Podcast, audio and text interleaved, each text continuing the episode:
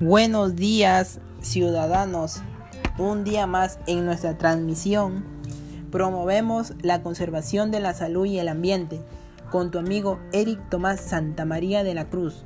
Queridos oyentes, hoy hablaremos sobre la contaminación ambiental, sus efectos y consecuencias, así como las acciones y compromisos que todos debemos asumir para reducir los terribles efectos de la contaminación en el ambiente. Te invito a seguir este podcast. La contaminación ambiental es uno de los problemas que más aqueja a nuestra sociedad en los últimos tiempos. Las acciones irresponsables de muchos ciudadanos han traído consecuencias graves al ambiente, afectando en gran medida el bienestar de toda la población. Cuando hablamos de contaminación ambiental, debemos incluir a la contaminación en el aire, que científicamente es una mezcla de partículas sólidas y gases en el aire. Entre los principales contaminantes del aire encontramos las emisiones de los automóviles, los compuestos químicos de la fábrica, el polvo, el polen y las esporas de moho que pueden estar suspendidas como partículas. Estas emisiones generadas por las diversas fuentes que emiten gases tóxicos contribuyen al deterioro de la calidad del aire. Por ende, puede provocar enfermedades respiratorias como la bronquitis, la neumonía, enfermedades pulmonares, cardiovasculares, entre otras. Por eso debemos saber qué tipo de contaminantes podemos encontrar y cuáles son los tipos de emisiones. Tenemos contaminantes primarios que son óxido de azufre, óxido de nitrógeno, monóxido de carbono, aerosoles, hidrocarburos, halógenos y sus derivados, aluros, arsénico y sus derivados, ciertos componentes orgánicos, metales pesados como el zinc y partículas minerales, asbesto y amianto. También tenemos los contaminantes secundarios. Son los que se forman en la atmósfera a mediante reacciones químicas de otros contaminantes que se producen en su mayor parte de fuentes antropogénicas ozono, sulfatos, nitratos, aldehídos, cetona, ácidos, peróxido de hidrógeno y radicales libres. Estimados oyentes, nos preguntaremos, ¿y qué sustancias contaminan nuestro ambiente, especialmente en nuestra atmósfera? Antes de contestar a este interrogante, conoceremos acerca del concepto de emisión. ¿Y qué es emisión? Es un vértido de sustancias contaminantes a la atmósfera, cuyas fuentes pueden agruparse en cuatro categorías. Fuentes fijas. Son fuentes de emisión que no se traslada, manteniéndose en un solo lugar. Por ejemplo, chimeneas industriales, fogatas, entre otros. También otra categoría son las fuentes móviles. Estas fuentes sí se pueden trasladar con facilidad, emitiendo contaminantes durante su recorrido. Por ejemplo, automóviles, camiones, aviones, entre otros. Fuente diaria. Esta categoría incluye una o varias actividades distribuidas en un espacio determinado. Por ejemplo, comercios, casas. Y por último tenemos fuentes naturales, son aquellas que no provienen directamente de actividades humanas, sino ocasionadas por fenómenos naturales, como la emisión de dióxido de carbono por los bosques o cultivos u otros gases en los volcanes, manantiales de aguas sulfurosas, entre otras. ¿Y cuál es el efecto de la contaminación ambiental en los seres vivos? Tengamos en cuenta que los rayos ultravioleta son parte del medio ambiente y la vida en la Tierra. No obstante, su ingreso en exceso a la superficie terrestre pone en peligro a la vida de los seres vivos. Ante esto, varias personas me preguntan, Eric, ¿qué enfermedades puede causar los rayos ultravioleta? Las enfermedades que causan los rayos ultravioleta son el cáncer de piel, envejecimiento prematuro, cataratas y otros daños a los ojos, y también la supresión del sistema inmunológico. Aquí en Promovemos la Conservación de la Salud y el Ambiente, nos preguntamos, ¿cómo podemos reconocer que el aire que respiramos está contaminado? Primero, Decir, queridos oyentes, que los encargados de ver la calidad del aire en nuestro país es el CENAMI con el Ministerio del Ambiente. Para conocer la calidad del aire que respiramos, acudiremos a los números, ya que nos ayudarán a representar datos sobre la calidad del aire en un determinado ambiente, así como las enfermedades causadas por la mala calidad del aire en la comunidad poblacional. Por ejemplo, para la respuesta debemos hacer uso de los números racionales, ya que esto nos permitirá expresar en decimales esta situación problemática. Por ende, conocer con exactitud la calidad de aire, el porcentaje de mortalidad ocasionado por la contaminación del aire y la notación científica para expresar medidas muy pequeñas como la materia particulada que tanto daño nos causa. Por ejemplo, en la infografía presentada por la ONU nos informa que el 27% de personas sufrieron de neumonía de los 3,8 millones de personas que murieron. ¿Cuántas personas representan ese 27%? 27% por 3,8 es igual a 27 sobre 100 por 3,8. 0,27 por 3,8 es igual a 1,26 millones. Expresando anotación científica es 1.026.000 es igual a 1,026 por 10 a la sexta. Respuesta. Pertenecen a ese 27% 1.026.000 personas. A partir de un número nosotros nos podemos dar cuenta de los daños que le provocamos a nuestra misma especie y al medio ambiente, en el cual contribuyen a comprender los efectos y a tomar decisiones que nos ayudan a conservarlo. En este caso nos preguntaremos, ¿Cómo influye la contaminación en nuestras emociones?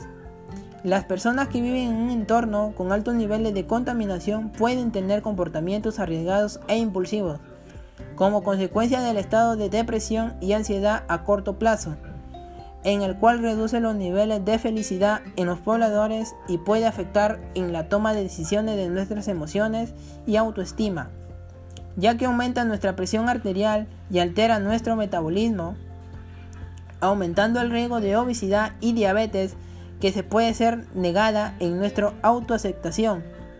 Asimismo, afectan a nuestro humor y nuestra forma de comportarnos. Es por ello que debemos advertir a la población que si están viviendo rodeados de contaminación, es muy probable el aumento de, de estrés. ¿Qué podemos hacer ante esta situación? Lo mejor que podemos hacer es potencializar nuestros pensamientos, pues de ello dependerán nuestros sentimientos y nuestras acciones. En este sentido, recuerda que cada uno es responsable, en gran medida de su estado de ánimo, por lo que aprender a manejar nuestras emociones es otra consideración que se debe tener en cuenta para mejorar nuestro estado de salud. Uno de los tics que te puedo sugerir es realizar actividades físicas y qué actividades físicas nos ayudan a mejorar nuestro bienestar emocional. Existen cuatro actividades importantes para mejorar la calidad de vida y emocional de las personas. 1. Actividades relacionadas con la fuerza. La resistencia muscular. La fuerza muscular es la capacidad motora que permite a las personas vencer una resistencia u oponerse a esta mediante una acción tensora de la musculatura. Ejemplo, subir escaleras, levantar cargas o salta. 2. Actividades de flexibilidad. Es la capacidad de las articulaciones para desplazarse en todo su rango de movimiento. La mejora de la flexibilidad resulta beneficiosa para la calidad de vida. Ejemplo, agacharse, estirarse y girar. 3. Actividades resistencia aeróbica es la adaptación del cuerpo para mantener una actividad en forma prolongada, resistiendo la fatiga. Involucra a varios sistemas, entre ellos el cardiovascular, el respiratorio, el metabólico y el aparato locomotor. Por eso, estar bien acondicionado en forma aeróbica genera beneficios para todos estos sistemas. Ejemplo, trote liviano, caminar, desplazarse en bicicleta, bailar, jugar fútbol, el respiratorio, el metabólico y el aparato locomotor. Actividad de coordinación es la capacidad que integra el sistema nervioso y el aparato locomotor para generar y limitar los movimientos. Esta cualidad es necesaria durante toda la vida para realizar actividades cotidianas en forma enérgica y con menor riesgo de caídas. Ejemplo, juegos con pelota, bailar, danzar, entre otras.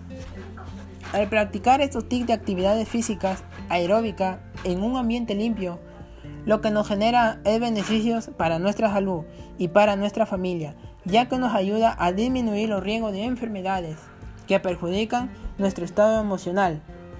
Pero, ¿cómo se relaciona la promoción de la actividad física y el ambiente? La actividad física promueve una vida saludable, donde los seres humanos que se comprometen con el cuidado del medio ambiente enseñan a la nueva generación al uso de transporte alternativo, en el cual mejoran su salud y estado emocional. Estos tipos de actividades ayudarán a la población a contribuir, prevenir y gestionar enfermedades no transmitibles, así como las enfermedades cardiovasculares, el cáncer y la diabetes. Asimismo reduce los síntomas de la depresión y la ansiedad, en el cual mejorará tus habilidades de razonamiento y aprendizaje.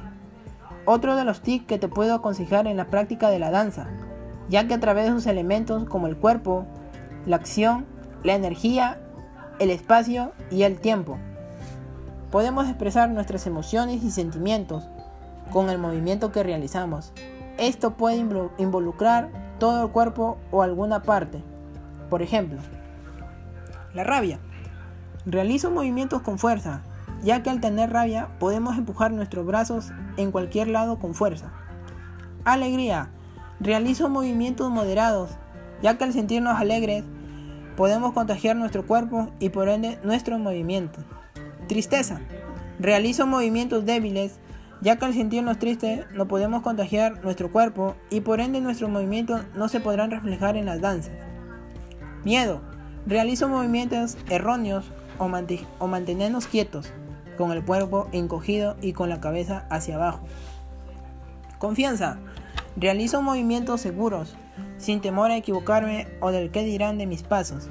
En otras palabras, me como la pista. Al relacionar los sentimientos y emociones con los elementos de la danza, podemos crear un proyecto artístico, como por ejemplo un guion de emociones y sentimientos que motive a las personas mediante la danza a mejorar su salud física y emocional. Queridos oyentes, ante esta situación de contaminación ambiental que vivimos, les invito a reflexionar a través de la siguiente frase. Si cuidamos nuestra casa común, valoramos en nuestra vida. Recordemos que Jehová creó el universo de la nada.